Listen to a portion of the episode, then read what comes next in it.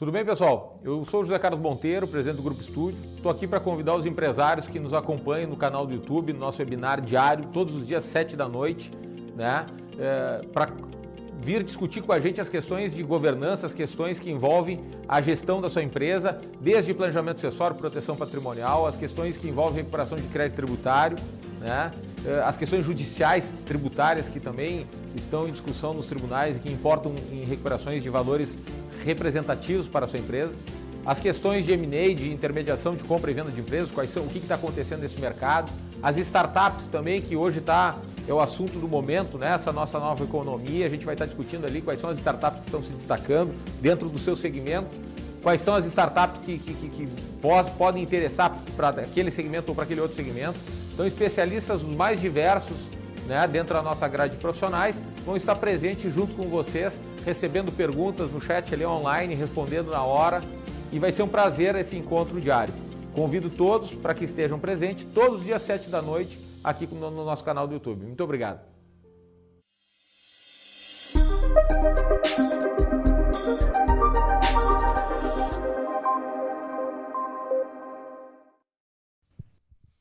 Boa noite, pessoal. Sejam muito bem-vindos a mais um webinar de soluções para a nova economia, promovido pelo Grupo Estúdio. Meu nome é Gerson Nareto, sou protagonista da Estúdio Agro e hoje a gente vai falar sobre planejamento tributário no agronegócio. Para compor o time, convidei Rodrigo Oliveira, sócio gestor da Lavoro Agro e da Exagro, que é a Escola Superior do Agronegócio, e Nelson Monteiro, nosso diretor operacional do Grupo Estúdio que, que a gente bateu hoje, né, Rodrigo? Principalmente eu, com o pauta junto com o Nelson, à tarde, para trazer para vocês hoje à noite, para a gente conversar, é a questão do planejamento tributário no agronegócio. Por que fazer planejamento tributário no agronegócio? Eu e o Rodrigo, a gente estava conversando à tarde, tomando um café, e a gente chegou a uma, uma conclusão, uma parte da conversa, onde eu, como engenheiro agrônomo, eu consigo trazer uma maior produção para o, para o, para o empresário rural, mas até um certo ponto, porque aquilo me custa. Né? E até questões de, de planta, né? da, da questão da, da planta expressar a sua produção máxima. A partir do momento que ela está expressando sua produção máxima, eu não passo daquilo ali.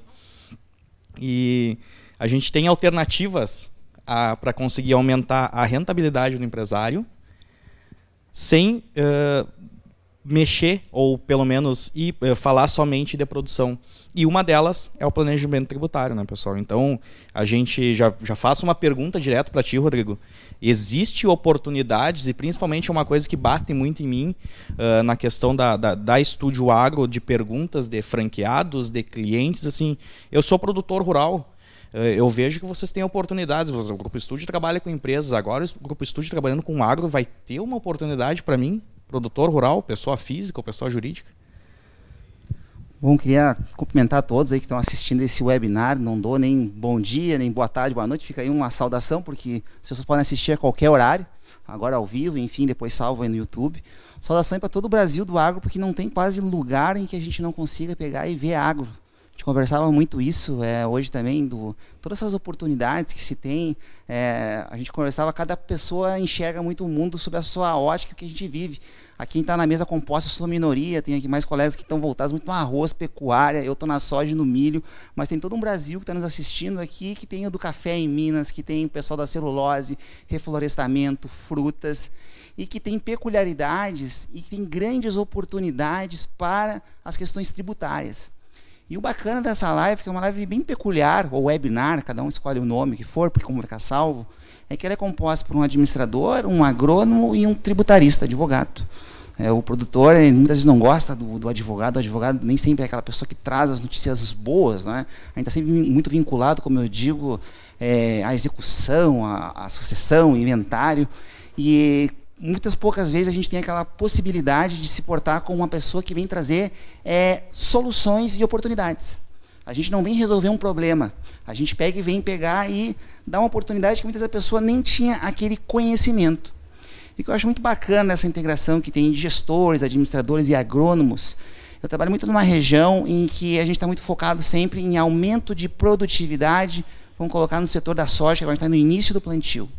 A gente pode pegar o Ronaldinho da agronomia hoje, ele, por mais que ele tenha toda a expertise técnica, para ele conseguir colocar uma, duas sacas de soja por hectare a mais, é muito difícil que a gente consiga hoje. A agricultura ela se desenvolveu muito, a gente tem uma agricultura 4.0, teve um, um webinar muito bacana semana passada, inclusive, que está salvo, abordando isso, mas a gente está esgotando. Muitas vezes até a gente tem um aumento de produtividade, né, Jairson, mas acaba que o custo que a gente tem para que tenha aquele aumento não vale a pena. A pessoa consegue pegar e ter um aumento de 4, 5 sacas por hectare, mas o custo que teve em defensivos, em calcário, enfim, é, acabou sendo maior do que o que ele teve de aumento de produtividade. E, desculpa te interromper, né? Às vezes o aumento de produtividade não quer dizer aumento de lucratividade ou de rendimento para atividade. Eu posso tá, aumentar minha produção em 10, 15, 20%, mas eu tenho que verificar o quanto isso impactou no meu custo. E aí sim, lá no final, eu saber quanto é que foi, se aquilo mesmo, se todo aquele investimento que eu fiz para aumentar a minha produtividade foi rentável mesmo ou não. Então, nesse contexto, a gente tem que ter sempre aquelas três variantes que elas compõem muito é, a nossa margem de lucro no agro. No agro que a gente tem nesse oceano azul, que é produtividade, o custo de produção e o preço em que a gente vende aquela commodity. Né? A gente tem aquela questão, a soja, o milho, o café, a gente consegue ter um travamento dos preços, o arroz a gente está caminhando aí nesse segmento para poder travar e ter uma perspectiva de controle de preço, para poder também trabalhar com essa margem. E com o tributário, a gente está pegando e entrando com, uma, com, um novo eixo. Eu digo, se existe um agro 4.0, está cada vez subindo mais. Eu lembro que antigamente tinha os carros, então tinha o carro que era 1.0, depois tinha o Vectra 2.0, que era o carro, e aí depois tinha o 3.0, então a gente está falando no agro 5.0 que aqui a gente avançou na tecnologia e a gente está trazendo o tributário, que é algo que nunca foi muito afeto ao mundo é, do agro, pelo menos os produtores, pessoas físicas, como um elemento que pode agregar e trazer lucro para o produtor. Nós vamos pegar em muitas regiões aqui que trabalham na, na soja, que é um, um carro-chefe que está em expansão no Brasil, por exemplo, em que a gente consegue agregar para um produtor que tem uma engrenagem, um planejamento tributário de 5 a 10 sacas a mais de lucro por hectare não tem defensivo, não tem adubo, não tem folhar, folhar todas as peculiaridades aí que os agrônomos conhecem, que nos traga isso. Então é importante que a gente tem que ter essa, essa globalidade, esse conhecimento, no ano de 2019, que eu coloco para todos, que é um ano em que o tributário do agronegócio e o tributário empresarial eles têm uma aproximação muito grande, que é o que a gente conversava. Porque diversas obrigações acessórias estão é, nascendo e sendo exigidas, o produtor ele tem que cumprir agora a questão do e-social. A gente já desde janeiro teve a questão do KEPF, o cadastro das propriedades. Nós estamos com a questão do livro digital, que teve uma alteração recente, aumentou-se a margem agora para 4 milhões, para 4,8 milhões para as pessoas que são obrigadas a ter que entregar o livro caixa, mas isso é uma ilusão, pessoal, porque em pouco tempo todos vão ter que entregar o livro caixa digital. Mas o bacana que nós estamos colocando aqui, que é o que deixou assim todo mundo, como é que nós vamos sintetizar essa coisa que é tanta coisa que a gente colocou de oportunidades, mais uma que eu digo, só o agro quase nos permite. Todo esse Brasil espetacular do agro, e eu tenho a felicidade de poder chegar e dizer, olha, é, mais de 10 estados, 57 cidades grandes do agro, a gente trabalha hoje muito com produtor rural na pessoa física. 90% dos produtores hoje, ou mais, eles estão operando no CPF. E esses 90%, eles pegam e estão girando boa parte desse agro aí, que está praticamente com um quarto do PIB brasileiro.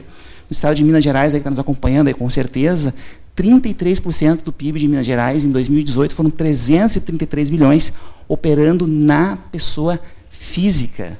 E eu coloco muito para todos os cursos, todo mundo me acompanha muito, eu falo sempre do grupo estúdio, né? Eu falo a Apple do tributário brasileiro, porque a Apple do tributário brasileiro? Porque a Apple sempre teve muito aquilo de ter inovar, de pegar e enxergar as coisas com um fenômeno diferente. E nesse segmento em que a gente tem 90% ou mais, eu colocaria 95% operando a pessoa física, quando a gente pega, e aqui não é inventar a roda, aqui nós não estamos colocando novos caminhos, falar em planejamento tributário para o agro, é só pegar e enxergar já muitas soluções e oportunidades que já existem no empresarial e chegar e dizer, por que não para o produtor rural também? Por que, que ele não pode? Sim, eu acho que o que bate também, Rodrigo, complementa, assim, é a questão do que a gente fala muito dentro aqui da estúdio, né? É, e de todos os webinars que a gente apresentou da Agro, é transformar a atividade numa empresa. Porque como, como tu já, já bem até colocasse, a, às vezes a gente vê empresa. Eu não vejo o agro como empresa. Muitas pessoas não veem. Vem a empresa, como tu diz, a indústria, a, a, a revenda, uma concessionária. Mas a, a, a, atividade do agro pode estar na pessoa física. Mas como tu já tem conhecimento aí do, do Brasil afora, tem produtores que faturam um bi. Tem muitas empresas com CNPJ constituído que não conseguem chegar a isso. Né? São duas perspectivas. É, quem eu, eu nasci em Porto Alegre e fui para o interior. Então, eu, quando em Porto Alegre, para quem não conhece, é uma cidade que não tem agro. Tem um pouquinho de água ali na Zona Sul, um pouco de lavoura de pesca, acho que com 5 hectares. Diz meu pai que é o melhor pesca de mesa do Brasil, ele um pouco bairrista.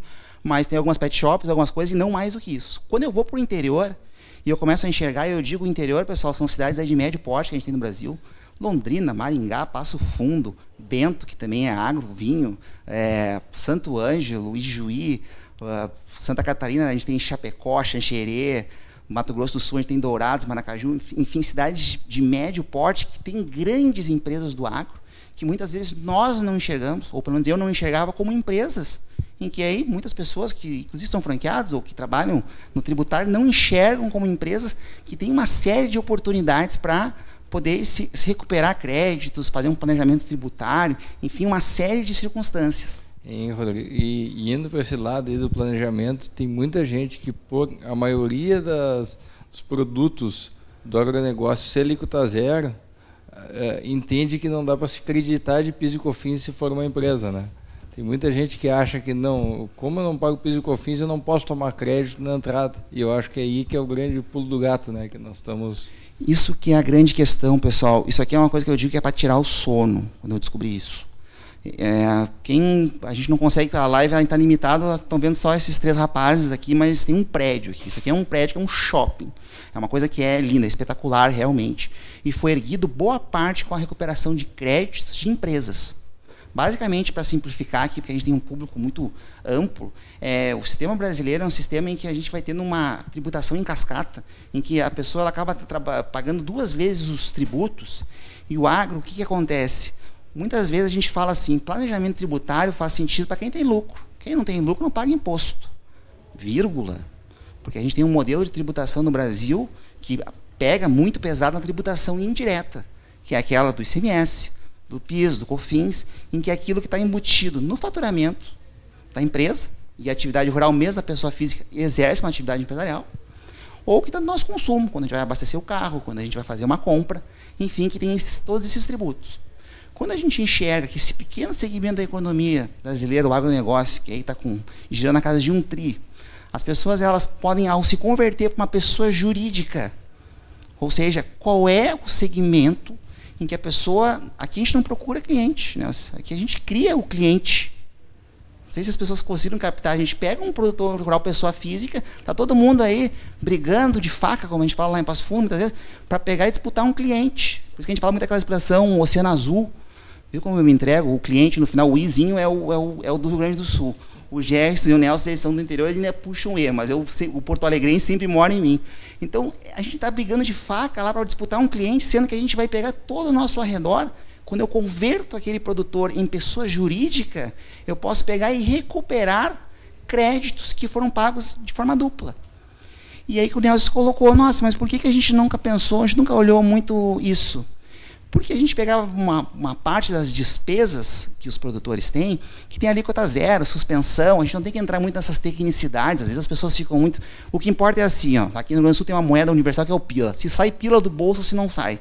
Se tem suspensão, se tem alíquota zero, não importa. O que a gente tinha muito é que, por exemplo, sementes, defensivos, adubos, folhares, não tinha piscofins.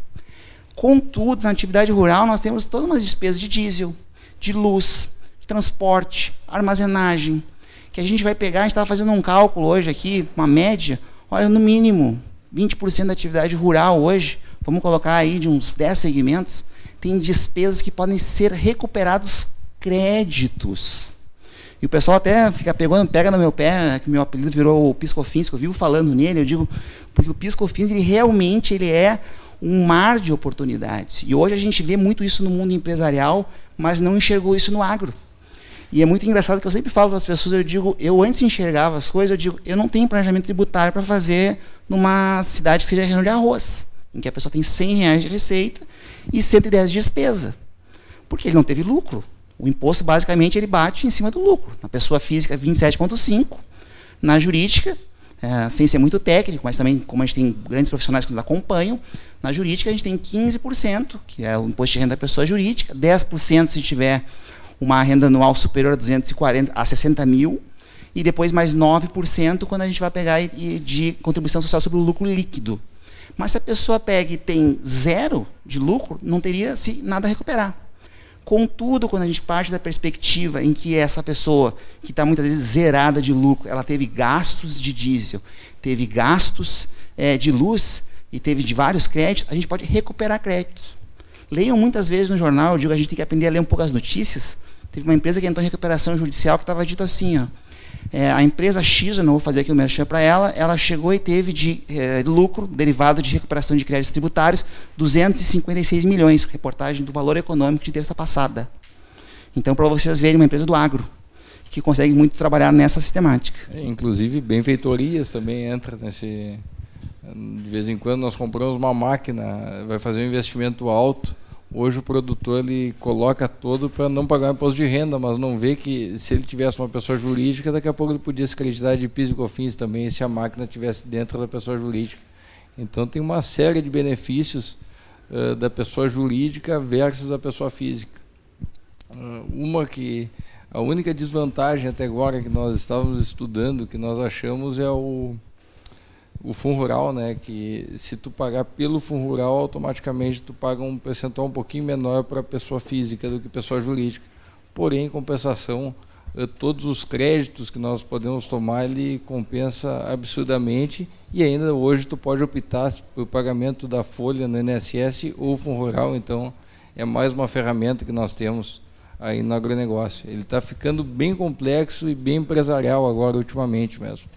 É, o, os, os webinars, a ideia deles é que a gente consiga passar o máximo de conteúdos para que todos possam pegar e, a partir dessas informações, poder tocar em frente, né, a partir desse conteúdo que a gente coloca. O planejamento tributário no agro, eu digo a regra número um, e eu canso de repetir, é dizer primeiro que o agro, a pessoa tem que olhar que o agro gira dinheiro. A partir do momento que tu viu isso, tu vai começar a olhar para aquele agronegócio de uma perspectiva diferente. A partir disso, que nós conversávamos muito de tarde, é tu pegar e olhar as peculiaridades locais de cada lugar. Por exemplo, eu vou estar agora, dia 30 e 31 de agosto, em Goiânia, na primeira vez que eu vou lá no Goiás, é, dar um curso de jeito do agro. E tem uma cidade que eu não conheço, mas eu estou louco para conhecer ela, que se chama Cristalina, que é a capital dos pivôs. Falou em pivô, falou em piscofins. Porque pivô é um gasto brutal de energia que se tem. E se não tem soluções, por exemplo, que nem tem aqui na estúdio, por exemplo, a Studio Energy, que trabalha com soluções aí muito bacanas de questões de, de energia, no agro a gente não tem ainda, mas é uma grande, um grande mercado para pegar e começar a colocar placas solares, enfim, várias alternativas, tem uma quantidade brutal de gasto de energia elétrica. O próprio Vale do São Francisco agora teve que agora uma, alterações aí na questão específica de custos maiores com irrigação. A cidade de Cristalina é uma cidade que é um mar de oportunidades para todos que estão nos acompanhando, fica no Goiás, para a questão de recuperação de créditos. E o planejamento tributário ele passa muito por isso, para tu conhecer a realidade daquele local. Por exemplo, que nem eu coloco, região da fronteira, se eu não tenho como pegar e montar um planejamento para reduzir o quanto a pessoa paga de imposto, eu vou pegar e além de não olhar esse aspecto, eu vou olhar o que, que ele está pegando dentro dos custos operacionais dele, que eu possa recuperar créditos. Vamos mudar o eixo agora. Vamos pegar, por exemplo, Rio Grande do Sul, Santa Catarina e Paraná. Como eu sempre coloco, o Brasil ele tem aquela linha do Equador que é Ponta Grossa. Passou Ponta Grossa para cima, a gente tem duas safras. Safra do milho e da soja. Ou seja, pessoas que estão com uma alta rentabilidade, um alto faturamento no agro o que a gente tem que pegar e estruturar para essas pessoas? Organizar o seu caixa, como eu sempre digo, as pessoas também brincam muito com a palavra caixa, que eu falo muito, e também recuperar seus créditos. Vamos pegar a região que a gente está aí do café. São regiões que as pessoas, em determinados é, cafés estão sendo explorados, cafés são mais é, específicos, pessoas estão com uma alta margem de lucro e também muitos créditos a receber. Então, o planejamento tributário no agro ele passa por oferecer e enxergar o produtor como um sujeito de direitos e oportunidades e oferecer isso que já existe no empresarial, que é a possibilidade de se recuperar os créditos. E numa aritmética simples, como nós estamos fazendo aqui, a gente consegue pegar e zerar a tributação do produtor e colocar ele a receber valores, inclusive do governo. E, inclusive, aliando com o segundo aspecto, que o Nelson colocou muito bem, que é a questão da folha. Então, as pessoas sempre colocam muito que o Brasil é complicado por causa da questão tributária, que a gente tem que pagar muitos tributos e a folha de pagamento é muito pesada, desde que não tenha uma estratégia. Esse aqui é um ano que a gente estava fazendo um cálculo aqui por cima, e quando se faz um planejamento tributário, não é só em relação aos tributos que a gente enxerga de uma forma direta, mas a folha de pagamento também ela tem uma carga tributária pesada. E no agro a gente tem o fundo rural, que é um tributo específico nosso, que em 2019 surgiu a prerrogativa de descontar ele com base na folha ou na comercialização. Que quem está nos acompanhando aqui na pecuária, por exemplo, é, que tem uma mão de obra muito pequena, né, que é complicado porque o Brasil, essas medidas de campo, que eu digo é uma loucura, é um lugar é alqueire, aqui o, meus dois colegas são da quadra de arroz, que é 1.7, a gente quebra a cabeça. Eu digo, eu se eu fosse assessor de algum presidente, eu diria, cara, baixa um decreto e bota o hectare como medida única de campo que resolve para nós. Mas vamos pegar pessoas com 3 mil hectares, muitas vezes, o cara tem dois funcionários. É uma grande alternativa para ele pegar e optar por descontar na folha de pagamento.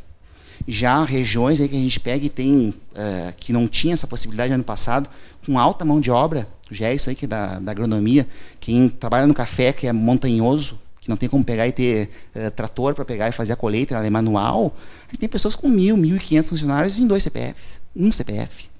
Até mencionei na, na, última, na última live que eu tinha feito aquela grande oportunidade de salário educação, que é descontado de forma indevida é, de muitos produtores por equiparação com a pessoa jurídica, que é um custo que se tem.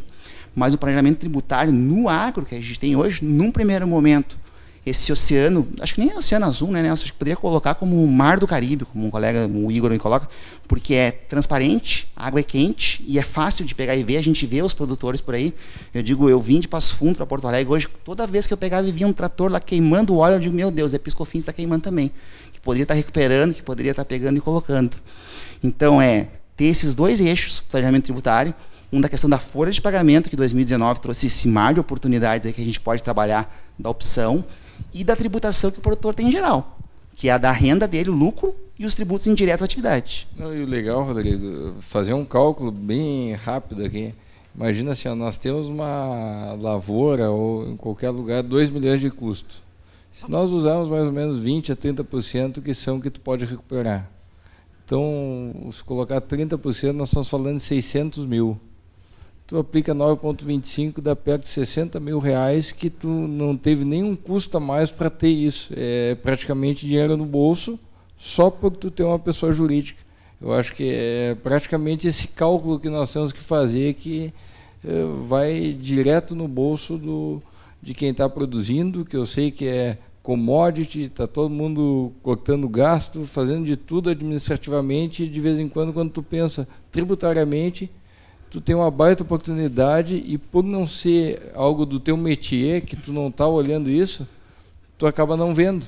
E só que é um custo bem representativo se tu parar para pensar, né?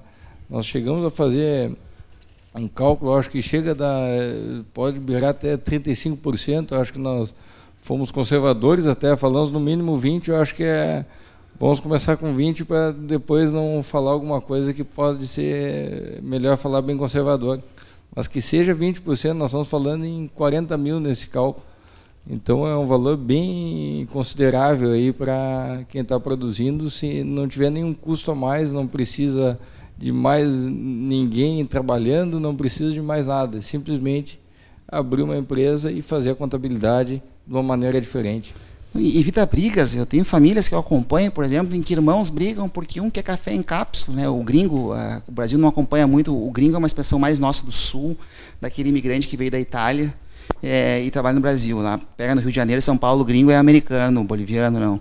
O gringo é aquele mão de vaca fechado, que nem às vezes a gente diz, né? Eu brinco sempre, sou no meu coração.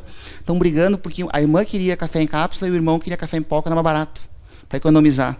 Às vezes a gente briga por coisas pequenas, sendo que a gente pode pegar e ter não que não tenha que se cuidar das questões gerenciais, tem que se cuidar muito, mas também né, tem uma lei que até o Jair pode nos colocar, que é a lei do mínimo, que é, foi uma das leis mais espetaculares que a agronomia me ensinou. Eu sempre tive, eu coloquei, eu sempre coloco isso, eu enquanto profissional do direito, de ter muita humildade para aprender com contadores e agrônomos, da lei do mínimo, que é aquela lei de sempre que falta um nutriente para a planta, ela não se desenvolve com, com suficiente tamanho. Né? Isso, né? é, é, a questão do. Da, agora, né, pessoal, vindo para o meu. Pro, puxando brasa para o meu assado, que nem eu estou no meio do tributarista, do administrador, especialista em finanças, e estou curtindo o momento aqui, aprendendo um pouco mais sobre a tributação.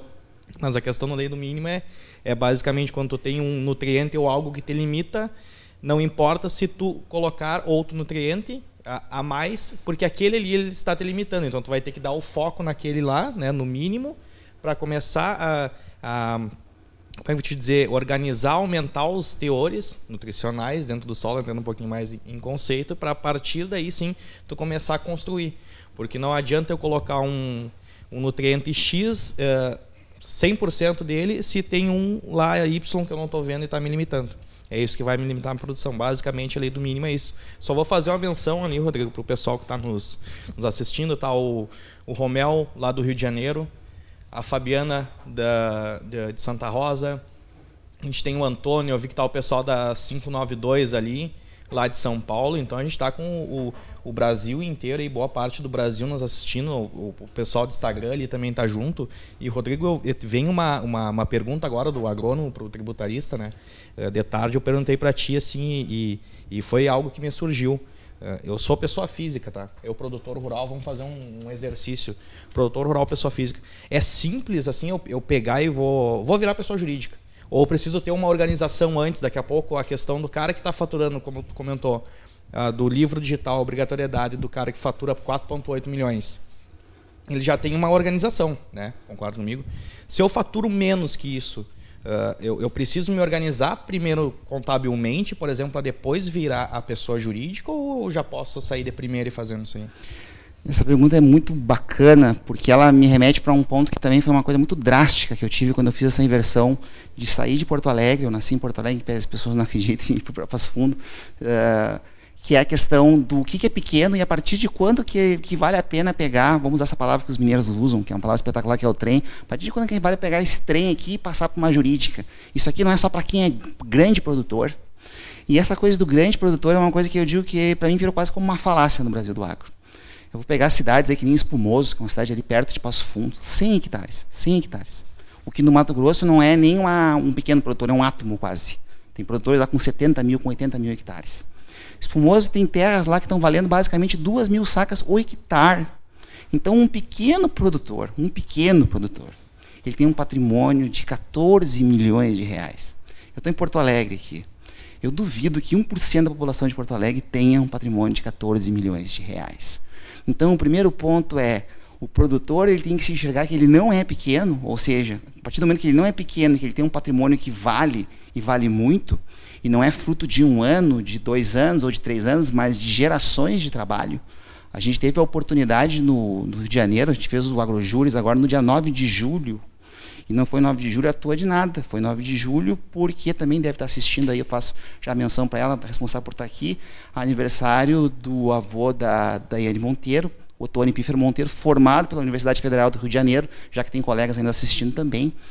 É, e a gente colocava muito isso de o que, que é o pequeno e o pequeno, a gente vê que a pessoa ela tem que entender que aquela terra vale muito, que ela é fruto de pessoas que vieram muitas vezes da Europa, ou mesmo que vieram aqui no Brasil, vieram do nada e construíram um patrimônio muito grande. Por isso que a gente bate muito nessa palavra legado. E aí aquela pergunta que surge, a partir de quando que vale a pena se transformar em jurídica? Só a partir desse limitador dos 4 milhões e 800? Eu digo, isso é uma imposição que surgiu em 2019, agora da escrituração, que é uma palavra muito técnica, de que se tenha uma escrituração digital. Mas eu digo, hoje todos têm que pegar e pensar numa perspectiva empresarial. Seja aquele que se tem como um pequeno produtor, que eu não consigo mais definir ele, eu não consigo considerar uma pessoa com patrimônio imobilizado, que ele desenvolve atividade de 14 milhões como um pequeno. Tem diretores aí, por exemplo, de grandes federações de indústrias de estados brasileiros que não têm esse patrimônio e são diretores. Então eu digo todos, as pessoas, a partir de quanto que vale a pena fazer um planejamento tributário? Digo, a partir do momento que tu exerce uma atividade rural. Aqui a gente pega mercadinhos, pega supermercados, tem um departamento da estúdio que é o e-fiscal voltado para isso.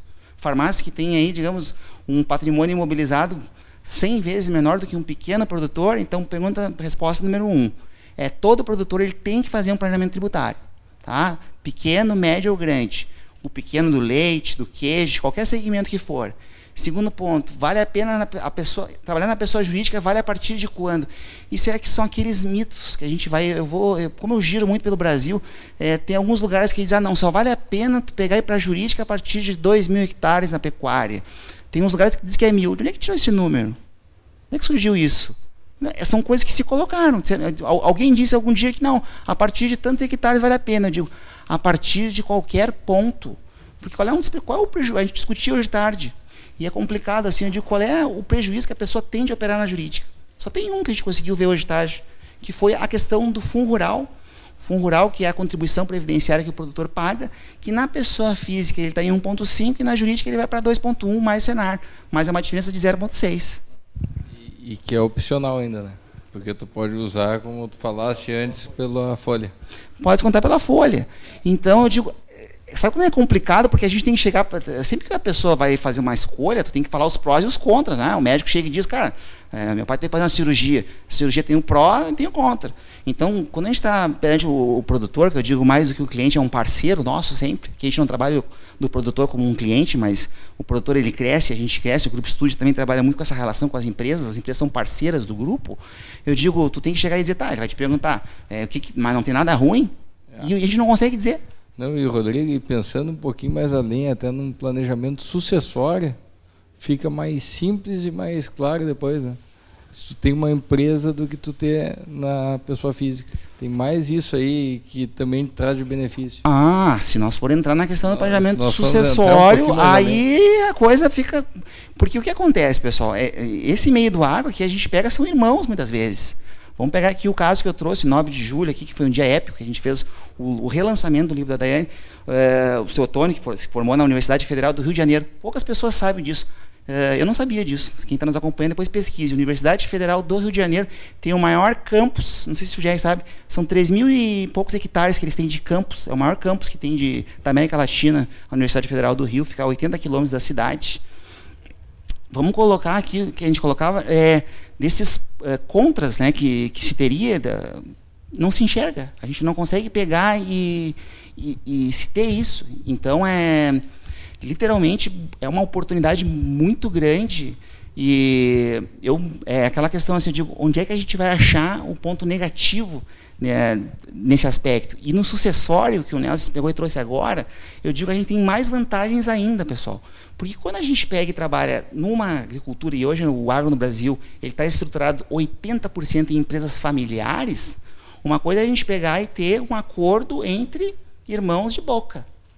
A outra coisa é quando a gente pega e estrutura uma empresa, tem um contrato social e uma coisa que agora é nova no agro, né? governança corporativa. A gente tem que começar a incorporar essas palavras novas e um acordo de cotistas, em que a gente vai estabelecer as regras em que aquela família vai tocar atividade para proteger o legado daquele pai, daquele avô que pegou e começou a empreender no agro, porque agora a gente está vivendo, no primeiro momento, o encontro de três gerações. É o avô, que não sabe mexer no Instagram, que não sabe mexer no Facebook, é o filho que está tocando atividade, e o neto que está entrando muitas vezes na faculdade de engenharia e tudo mais, e diz que o avô não sabe nada.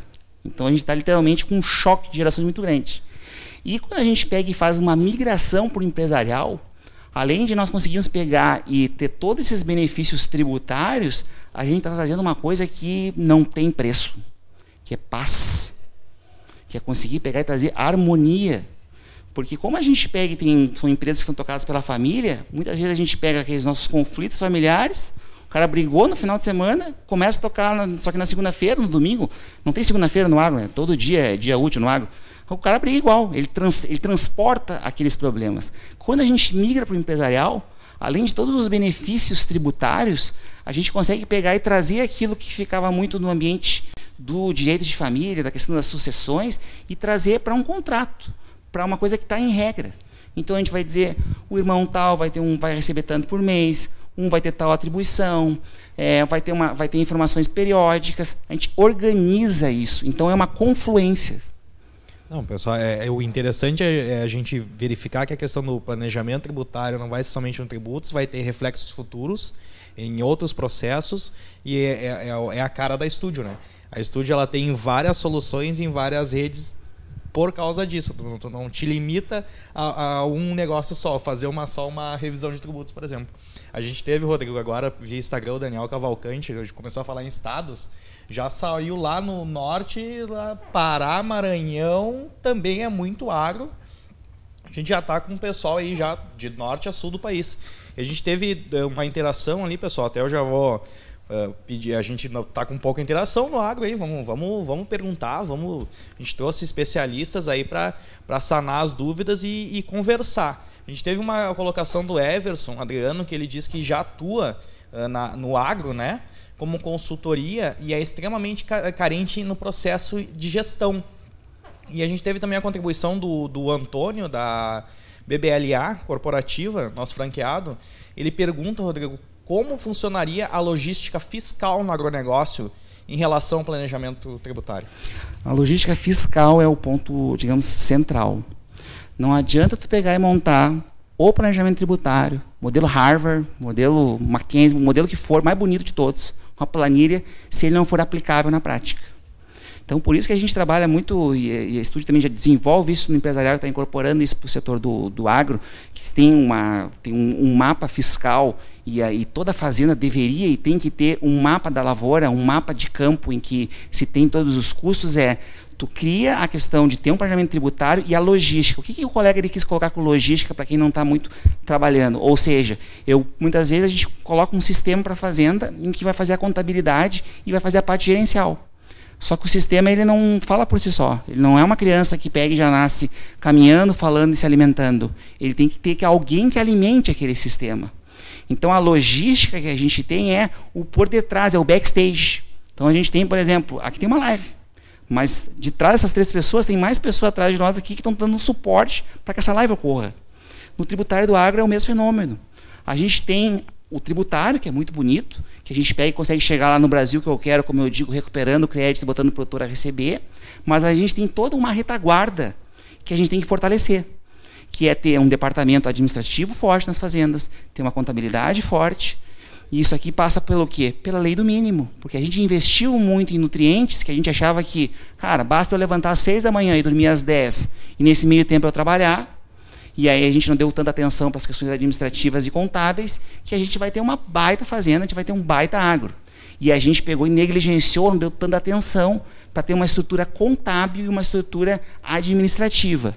E, e desculpa te interromper, passa muito pela interação, né? Sempre a gente conversa, tu fala, tu fala do, da humildade de, de, de, de, de profissional, de chegar o engenheiro agrônomo, chegar no, no contador, no no advogado, no administrador e conversar. Daqui a pouco as minhas dificuldades, mostrar qual oportunidade que eu tenho. E como tu, o Lauro começou, às vezes o produtor ele não enxerga outros profissionais uh, tão bem, porque é o advogado como trazer um problema, às vezes, e não enxerga a oportunidade que esse cara pode trazer para ti.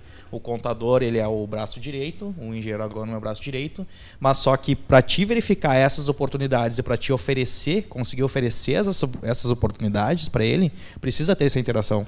Porque eu, na agronomia, eu não aprendi nada sobre tributação. Não fui aprender piscofins dentro da estúdio. Então a gente tem é, essa carência eh, dentro das, da, da, das nossas graduações e uma interação uh, sinérgica, né, uh, torna muito melhor o negócio e consegue alavancar muito mais o, o rendimento do, do e empresário é, rural. E esse ponto aqui da logística que a gente tem que ter fiscal, eu digo ele é muito importante e a gente tem que diagnosticar conforme a região. Cidade de Guarapuava, pouca gente conhece essa cidade, mas muita gente depende dela um terço do malte nacional é produzido lá. Para quem gosta de uma boa cerveja, gosta de pegar no churrasco com os amigos, tem um lugar que chama Color Entre Rios, sede da cooperativa, não vou falar o nome dela, mas é uma cooperativa bacana, em que a gente pega e tem escritórios administrativos e contábeis, toda a fazendinha, eu chamei aquele lugar, eu digo, todo mundo está assistindo na live, conhece esse lugar, Guarapuava, Colônia Entre Rios, a Gramado do Agro. Ela foi toda colonizada por imigrantes suábios, que são da margem do rio Danúbio, em que tudo são as fazendas têm, têm dois contadores, administrador. Qual é que vai ser a logística fiscal lá? Vai ser simples. Agora vamos pegar e pular para Sorrisos, capital do agronegócio. Nortão do Mato Grosso, 660 mil hectares de área plantada de soja. Que loucura, hein? Como é que, são a, como é que é a estrutura administrativa? Zero. Chegou janeiro e fevereiro, é aquela famosa, chega uma caixa de sapato na frente do contador lá, o cara com faturamento de 200 milhões dá um monte de nota e o cara se vira nos 30. E aí como é que nós vamos fazer? A gente vai, vai colocar toda uma série de obrigações? Não. A gente tem que pegar e, analisando o contexto que já existe dentro daquela fazenda, a gente não pode criar uma demanda que muitas vezes não vai ter como pegar e o suporte administrativo ser atendido, porque a gente tem sempre uma relação bilateral. Nós fazemos a nossa parte, mas o produtor e a sua estrutura também nos fornece esses dados em os quais nós não conseguimos desenvolver. Então é saber como é que é cada estrutura, trabalhar e infelizmente, eu digo, é uma, uma coisa que vai que perfaz toda essa live aqui, esse webinar, é, muitas vezes a gente tem que aprender com a dor, pessoal. E esse aqui é um ano, 2019 é o ano da dor, porque é o ano de grandes obrigações fiscais que estão surgindo. E a gente sempre fica muito no ar com aquilo. Ah, eu não estou fazendo muito certo, mas não aconteceu nada comigo. Aconteceu com fulano, com fulano, com fulano, mas comigo não. É meio como se o cara tivesse o colar do anjo, né? Digo, eu, eu não vou para o paredão, eu estou livre dessa. É, pessoa, o produtor, eu digo que eu amo de paixão, ele é meio que nem Tomé, ele tem que ver para crer. Se não acontecer com ele, a coisa não muda. E como esse ano as multas estão vindo, a União está trabalhando com duas sistemáticas para aumentar o caixa dela. Uma é o cruzamento de dados, que vai impor é, uma maior tributação, e o segundo são as multas pelos descumprimentos de obrigações acessórias que surgiram esse ano. Vai forçar que nós temos que reforçar essa parte da logística fiscal que foi colocada aí pelo colega que nos perguntou. A gente teve mais uma, uma interação agora, Rodrigo, é, do Daniel, novamente, lá no Instagram. Ele pergunta quais as principais teses jurídicas para a recuperação do agronegócio. Eu digo tese, a gente, a gente fica buscando tese, fica querendo buscar assim, coisas muito complexas, eu digo, e antes das teses, eu, eu busco as questões mais simples. É, recuperação uh, no agronegócio. Vamos partir, recuperação seria tributária, que acho que é mais o nosso enfoque. Uma, é, eu sempre digo, o agronegócio ele já tem bagunça o suficiente para agravar a atividade deles. Tá? A atividade sem empresário no Brasil hoje já é uma loucura. A gente tem componentes econômicos, políticos, internacionais, e o agro tem mais um componente, que é o componente climático. Então, qualquer assessoria contábil, empresarial e jurídica, ela não pode ser mais um risco a ser agregado. Ele tem que ser um, ele tem que ser um elemento que retire riscos. Então, por isso, no agro, sempre que a gente fala em tese jurídica, a gente tem que tomar muito cuidado. Por isso que a gente sempre trabalha aqui, a gente tem uma. Em que eu ainda não faça parte do grupo, mas a gente tem um, um mindset muito parecido, que é trabalhar com soluções de resultado, ou seja, aquilo que a gente não precisa ir para aventuras jurídicas. Eu digo que a gente tem que tomar muito cuidado com essas teses, porque elas podem voltar contra. A gente está num momento em que teve novo CPC, já nem é, não é tão certo falar isso, fazem quatro anos que tem esse CPC, em que pra, quando a gente vai recorrendo, vai se aumentando os honorários. Então, entrar no judiciário hoje, é, tem um colega meu que trabalha muito com isso, filho de produtor, sempre teve muito cuidado, digo que é o Paulo Fulaneto, que é os cuidados que decorrem é, de quando você entra com uma ação. ação não é brincadeira. Então, as teses jurídicas que muitas vezes a gente entra em muitos segmentos da economia, no agro, eu coloco isso aqui, eu compartilho com todos os colegas, a gente tem que ter muito cuidado, porque a gente não vai ter só uma ação que a gente pode estar perdendo, mas honorários e custas. E aqui eu coloco o bacana que desses webinars que ficam à disposição é compartilhar conhecimento com todos. Eu digo sempre, muitas vezes o produtor ele pega e olha e diz assim, não foi o juiz, o ministro do Supremo, por exemplo, que chegou lá e disse que o fundo rural era condicional. Foi o doutor Rodrigo que foi lá, me procurou e me deu uma procuração.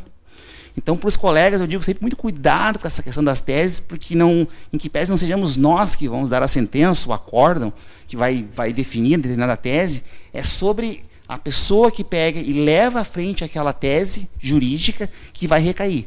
E nós estamos num momento hoje em que a questão econômica está preponderando sobre as questões jurídicas. Então, muitas vezes a pessoa tem o direito, mas diz assim: é, tu tem o direito, mas o impacto econômico é grande, então eu não te dou o direito. Então, eu sempre digo: muito cuidado com as teses e todos os temas que o Nelson colocou de recuperação de crédito, fundo rural, são todas soluções que nós colocamos aqui que não passam pelo judiciário. São soluções de resultado que podem pegar e dar um acréscimo, que nem eu coloquei, de 5 a 10 sacas de soja. É, vamos sair só, não só da soja, arroba de boi, arroba de algodão, tonelada de cana, tonelada de pinos, que não precisa de Carmen Lúcia, Gilmar Mendes, Toffoli, não estou nada contra os ministros, estou citando eles, se eu não citei outros aí, que ficam todos aí os ministros do STF citados, mas que a gente consegue pegar e obter resultados sem ter que acessar o judiciário, que hoje não nos dá segurança, né, Gerson? Acho que já tem bagunça bastante muitas vezes para. É, de fato, o produtor rural já tem bastante coisa para se preocupar do que a gente ter mais uma tese jurídica aí para complementar. E antes de fazer um último questionamento, Rodrigo, para ti, eu vou. A Fabiana interagiu conosco e ela fala que, levando em consideração o nosso estado, a Fabiana aqui de Santa Rosa, que é nosso de, do Rio Grande do Sul, ela fala que é uma, uma, grande, uma muita diferença no valor do hectare. E foi aí que vai, vai vir o questionamento. E ela continua, deve-se iniciar, uh, levar em consideração diversos fatores como valor do hectare, clima, irrigação, solo, mercado, localização, e somente com planejamento uh, mesmo, né? São muitas peculiaridades do agronegócio uh, para a gente levar em consideração e chegar um, a um denominador comum. E a questão do valor do hectare hoje, até aquela hora que tu me perguntou com a lei do mínimo, eu vou te perguntar com outra lei. A gente recebeu, eu recebi uma, um apoio do nosso diretor aqui da, do Grupo Estúdio Casan, uh, do, da lei, o artigo 19 da lei 9036, que relaciona o o valor da terra nua com o incremento de capital, o ganho de capital, né, Rodrigo? Tem, tem essa possibilidade? Tem alguma. Sim, tem essa possibilidade. Eu só para não fugir da pergunta, eu digo daquelas teses jurídicas, tem uma tese que eu recomendo. Como tem muita gente que pediu a tal da tese, eu estou quase com uns 40 directs para responder, eu não respondi ainda, que é a tal do salário da educação, mas eu digo, pessoal, é só pegar e digitar, coloquem no Google. Salário, educação, produtor rural, pessoa física. Isso é uma tese jurídica e quem for assistir o webinar depois pesquisem aí, que, que é uma tese bacana, salário e educação do produtor rural.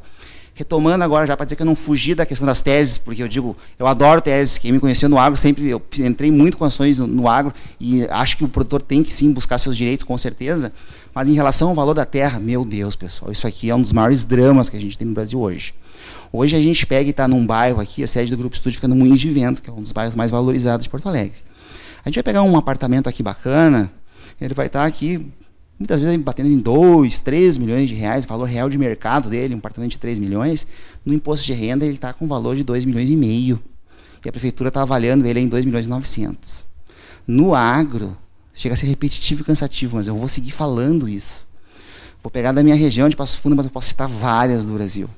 Uma propriedade hoje, e no agro a gente pega e mensura muitos valores das propriedades é, pelo, pela commodity que é, que é produzida naquele local. Aqui os meus colegas aqui que estão partilhando aqui esse webinar trabalham com a, com a saca de arroz e as quadras, mas na minha região a gente trabalha muito com soja, é, saco de soja hectare.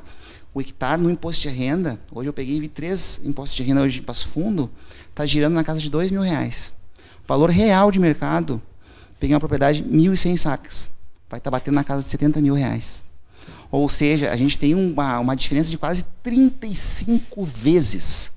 Então as terras no Brasil hoje, elas tiveram uma hipervalorização. Em nenhum lugar, se me citarem, me digam, que eu pego e corrijo, mas eu não conhecia ainda, em que se tenha tido, e não é um boom imobiliário, a tendência é que as terras se valorizem ainda mais, porque existem grandes sacadas tributárias que podem ser feitas para resolver questões de imposto de renda. Estamos falando em planejamento tributário, a possibilidade de quando a gente vai é, de, de abater benfeitorias como despesa da atividade rural, quando vai pegar e escriturar um bem, por exemplo, e não é todo mundo que faz isso. Quando começarem a utilizar essa estratégia, a compra de terras vai ser também uma sacada para pegar e se reduzir impostos. E o que, que vai acontecer, pessoal? Se tiver mais pessoas querendo comprar a terra e a terra não, não cresce, ela está ali, não tem como pegar e a não ser que comece a plantar no mar, ninguém planta no mar, as terras vai ter mais demanda e a oferta continua a mesma, as terras vão valorizar. O ponto que a Fabiane colocou, e Santa Rosa é uma região espetacular, vai pegar de Horizontina, teve, vejam como são as ligações. Santa Rosa ela fica pertinho de uma cidade, pessoal, que é Horizontina, que além de ser a cidade da Gisele Bündchen, é uma cidade de uma grande, não vou citar o nome dela, mas de uma grande empresa aí, de dois irmãs alemães, que depois pegaram, e aí foi uma empresa americana que comprou de tratores, que está inclusive agora expandindo aqui no Rio Grande do Sul para duas fábricas, e tem um grande grupo de produção lá no Maranhão. O Maranhão eles estão com uma fazenda que passa de 40 mil hectares. Região de Santa Rosa também. Propriedades que a gente vai pegar aí no valor de 70 mil reais, 80 mil reais, e o valor dela, que está no imposto, é muito baixo. Tá, mas o que, que adianta saber isso? Aqui é aquela informação de almanac, não serve para nada? Não, é o que a gente conversava antes de começar a live. Um produtor hoje, quando ele pega e resolve pegar e organizar a sua sucessão, a sua parte empresarial, ele pode pegar essa propriedade dele que está na pessoa física e colocar na pessoa jurídica pelo valor do imposto de renda. E como a terra está com um valor muito baixo, eu faço uma pergunta. Eu digo, o Gerson não é tributarista diretamente, mas o que, é melhor, Gerson? É 6% do TCMD. No Brasil, o imposto quando a pessoa de doação ou quando a pessoa morre, de transferência, ele varia de 4% a 8%. O cara mora no Paraná e está bacana. Ah, o Paraná é só 4%. Que trem bom. Mato Grosso é 8%. Oh, que horrível. Digo, depende, pessoal. Depende da base de cálculo que esse imposto vai bater. Se a pessoa, por exemplo, pegou a propriedade que vale lá, mil hectares da terra da Fabiane, lá está valendo 70 milhões de reais. E ele pegou e fez em vida um planejamento aqueles 4% que é em doação, que é no Rio Grande do Sul, 6% que é na morte, vai bater em cima de um milhão. Agora, se a pessoa vier a falecer, como quem falece não pode fazer planejamento sucessório, só quem está vivo, vai bater os 6% no caso em cima de 70%. Então, isso do valor das terras é muito importante. E todos que estão nos acompanhando, eu digo, não tem variação. Maranhão, Pará, Pará que está numa explosão do agro gigantesco, Mato Grosso, Mato Grosso do Sul, São Paulo, o valor do imposto de renda e o valor real de mercado é muito grande. E o imposto tem uma regrinha clara que eu sempre falo para todos: o segredo está na base de cálculo. E como a terra está muito desvalorizada, é, no imposto de renda, e até quem é, acompanha um pouco mais essas questões econômicas do agro, saiu uma notícia que inclusive o governo estaria, e está por um triz para fazer isso, para fazer uma reavaliação do valor das terras, Colocar as terras hoje na pessoa jurídica é uma medida para ontem. E eu vou aproveitar o link da, da, do colocar na pessoa jurídica, a gente já falou em sucessão, a gente teve uma interação lá via Instagram, da arroba Alana Zandonadi, que ela pergunta, planejamento tributário, planejamento sucessório e economia fiscal, seria a holding a solução para o agro? Alana Zandonati, colega de Guadamor, Triângulo Mineiro, perto de Uberlândia, da Comissão de Direito do Agro. Né? Triângulo Mineiro, que é a região espetacular aí do agronegócio. Aí. A gente vai pegar Uberaba, Uberlândia, pega todo aquele eixo aí, daqui a pouco já caiu em Ribeirão Preto. Meu Deus do céu, é só oportunidades. A holding é uma solução, mas a holding não é a solução para tudo. É, tinha um, um livro do, do Machado de Assis que tinha o tal do do emplasto de Brás Cubas, né, que era um remédio que servia para todos os mares. Então, todo mundo agora, tô com um problema, faço uma holding. Tô com problema, faço uma holding. A holding, para que a gente possa traduzir esse nome, né, que, que para não deixar no ar, ela vem do inglês que é do to hold, que é segurar. Então a gente surgiu em Santa Catarina, reza a lenda, de um, parece que foi um contador que criou essa estratégia, porque fazer uma holding nada mais é do que eu pegar o meu patrimônio da pessoa física e colocar ela na jurídica num contrato social. Só que um contrato social, ele basicamente Quanto que custa fazer um contrato social? Pouco. Aí o cara chegou, cara, vou botar o nome de hold. É, porque aí, pô, uma, um contrato social custa quanto? Um, dois salários mínimos. E uma hold? Ah, uma hold não sei quanto é que custa. Aí o cara pegou e criou a tal da hold. E aí chegou um gaúcho, nasceu em Porto Alegre, foi para Passo Fundo e botou o rural junto. Aí ficou o tal da holding rural. Mas a holding rural, que não é efetivamente uma holding, porque holding é uma, uma empresa controladora de várias empresas, ela é eu pegar o patrimônio da pessoa física do produtor e colocar na jurídica. Fazer isso, eu digo, é fácil, pessoal. O que a gente tem que pegar e bater muito forte é fazer uma holding para o produtor, ou seja, pegar esse patrimônio dele que vale muito, e aqui vale muito do pequeno, do médio, do grande, e essa questão de pequeno e médio e grande, eu digo, para mim é problema. Vocês não sabem que eu, isso de trabalhar no Mato Grosso atrapalha. Eu estava com um pessoal lá de Santa Catarina e disseram, ah, professor Rodrigo, eu não vou nos seus cursos que o pai fica com vergonha, o pai tem só 800 hectares, e isso trabalha para 30, 50 mil hectares. Eu digo, 800 hectares naquela região era 40 milhões de reais que a pessoa tinha de patrimônio.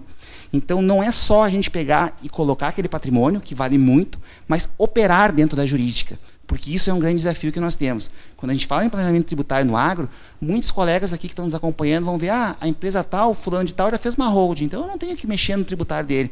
Muito pelo contrário. O que tem acontecido muito é, as pessoas pegam o patrimônio da pessoa física, colocam dentro de uma jurídica e cedem, um, um termino meio chato do direito, que é o tal do comodato, que é um contrato não oneroso, para que a pessoa siga explorando a pessoa física, com os mesmos vícios e virtudes. Então, respondendo à pergunta da Lana, nossa colega do Triângulo Mineiro, é fazer uma holding é uma, é uma grande sacada que a gente tem hoje para resolver a questão sucessória, tributária e patrimonial, desde que a gente opere nela. E qual é o nosso papel aqui? É fazer que ela funcione. E até porque muita gente faz o que tu falaste, faz a holding para segurar os campos, a, o patrimônio e segue operando na pessoa física e não adianta, né? E aí tu não vai conseguir se acreditar de PIS e COFINS, não, não vai conseguir o planejamento que nós queremos, eh, estamos propondo aqui. É, é uma solução paliativa.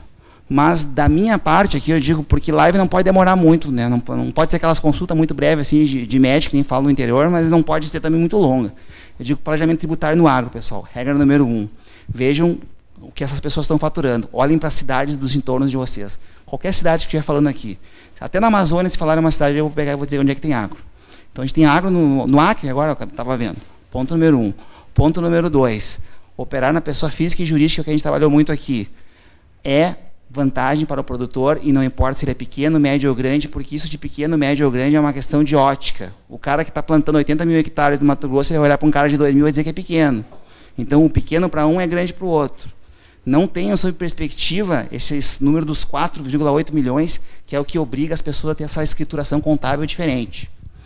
Terceiro ponto, olhem que essas pessoas elas estão exercendo uma atividade empresarial na pessoa física. E enquanto atividade empresarial, elas têm oportunidades empresariais. E aqui eu pego e já coloco, tem outras dicas, mas eu coloco a principal que eu coloco para todos, eu digo, ah, mas esse piscofins é muito difícil, isso não tem como mexer. Eu digo, o que mais me encanta estar no, no grupo estúdio, e realmente é um grupo que uh, não trabalho nele, sou um admirador, sou um fã, e eu coloquei uma frase né, que o grupo estúdio e a Exago, nós acreditamos que você pode, e eu que eu estou do lado de duas pessoas de Itaqui, pessoal. Itaqui é uma cidade que fica a 640 quilômetros de Porto Alegre. E você tem a noção que pessoas que vieram de 640 quilômetros de Porto Alegre, ou seja, todo mundo que está nos vendo aqui, cara, tu que é de Londrina, tu que é de Moarama, tu que é de Bento, de qualquer cidade, o grupo ele nos mostra que a gente pode. Basta que a gente olhe as coisas com um olhar diferente, tenha determinação e afinco. E que a gente tem soluções e oportunidades a partir do momento em que a gente começa a olhar as coisas com um olhar diferente. Por isso, o que mais me encanta de estar aqui, eu faço o um agradecimento pelo convite, Jackson, para o Nelson, para o Zé Carlos Monteiro, enfim, para todos, é de estar num lugar que realmente ele mostra para todos nós que não importa onde a gente nasceu, em qual faculdade a gente estudou, às vezes o cara me pergunta, ah, eu tenho que estudar na Mackenzie, tenho que estudar na USP, eu digo, não importa onde tu estudou, mas sim as tuas ações, as tuas determinações, as tuas escolhas que fazem tu chegar lá. E esse grupo mostra isso, de quem não viu, eu compartilhei na Exag, em vários lugares, assistam no YouTube aí o, o vídeo institucional do grupo para ver que bacana que é esse lugar. Mas não é só o prédio que é fenomenal, mas pessoas que pensaram e olharam o diferente. E é isso que é o tributário do agro. Não é, é uma frase do Rodrigo. O tributário do agro, na prática, a teoria é outra. O que importa é tu pegar e olhar aquele fenômeno com um olhar diferente porque as soluções já existem.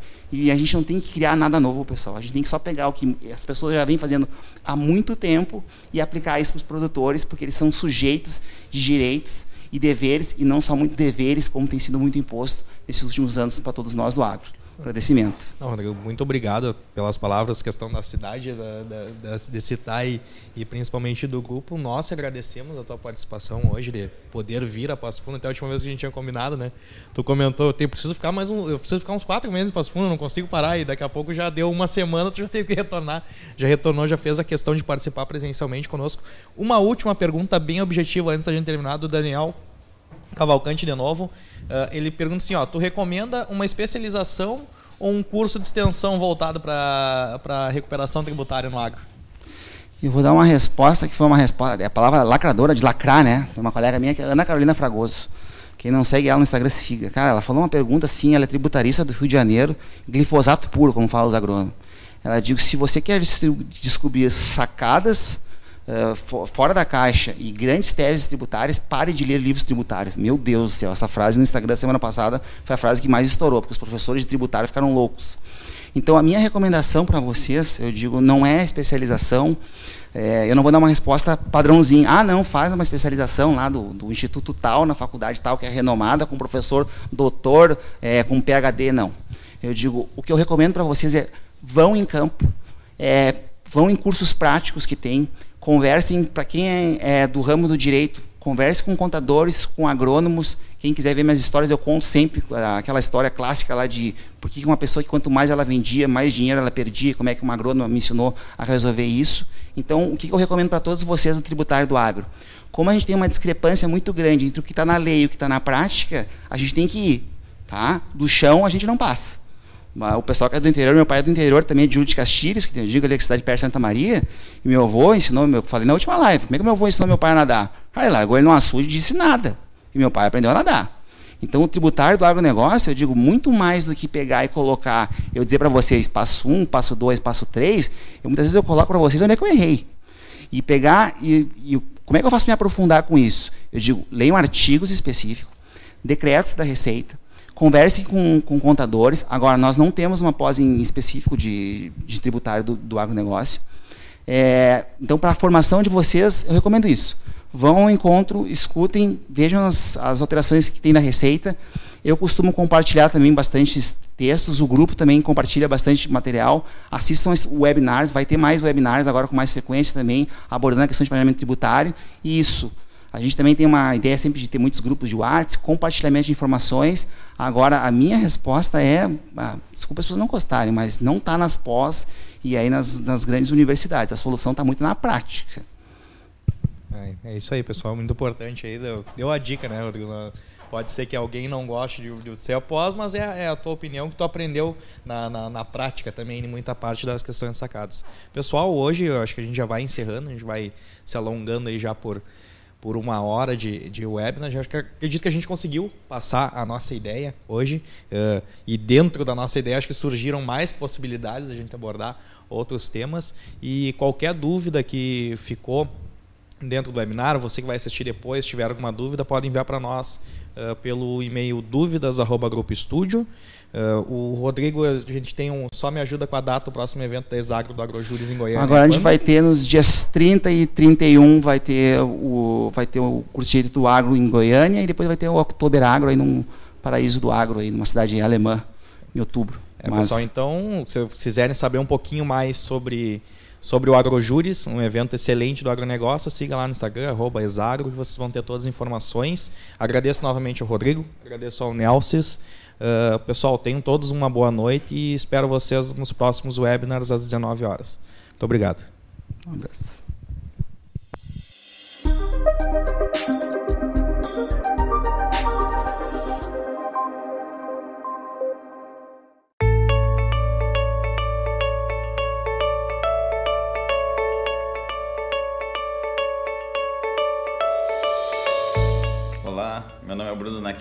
Sou diretor comercial aqui na Nakid Construções Civis, empresa de construção civil que atua no mercado de Curitiba e região há quase 35 anos. Estou passando aqui só para indicar o serviço do pessoal da Estúdio Fiscal, que acabou de concluir um trabalho aqui na nossa empresa, um resultado que ficou bem acima das nossas expectativas, comunicação muito eficaz por profissionais capacitados. Então, tá aí, uma indicação. Obrigado.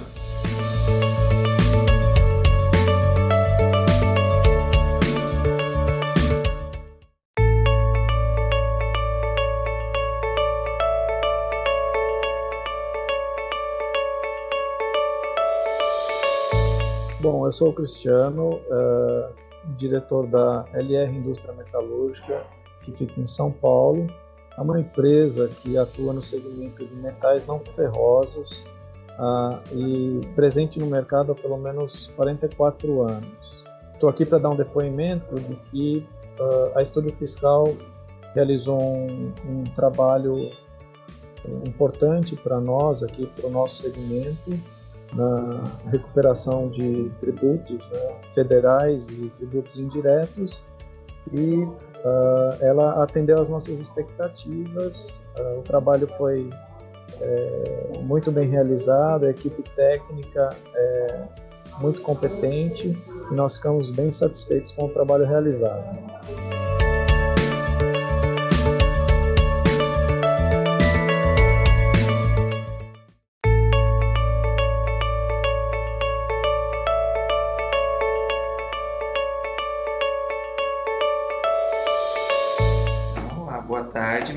Marcelo, é, eu sou responsável pelo setor administrativo e financeiro do Grupo Alegria e Festa. É, somos uma empresa no ramo de distribuição de artigos para festa, atuamos em todo o Brasil. Estamos aí há mais de 12 anos no mercado, é, trabalhando com produtos é, direcionados para festas de aniversário. Né? Fizemos um trabalho recentemente com o grupo Estúdio Fiscal, onde foi revisto alguns pontos da, de nossa tributação e, e alguns valores e até corrigimos algumas situações internas aqui que a gente teve essa oportunidade, né? Então a gente está muito contente com o resultado e indicamos, recomendamos a empresa aí para quem for. Obrigado.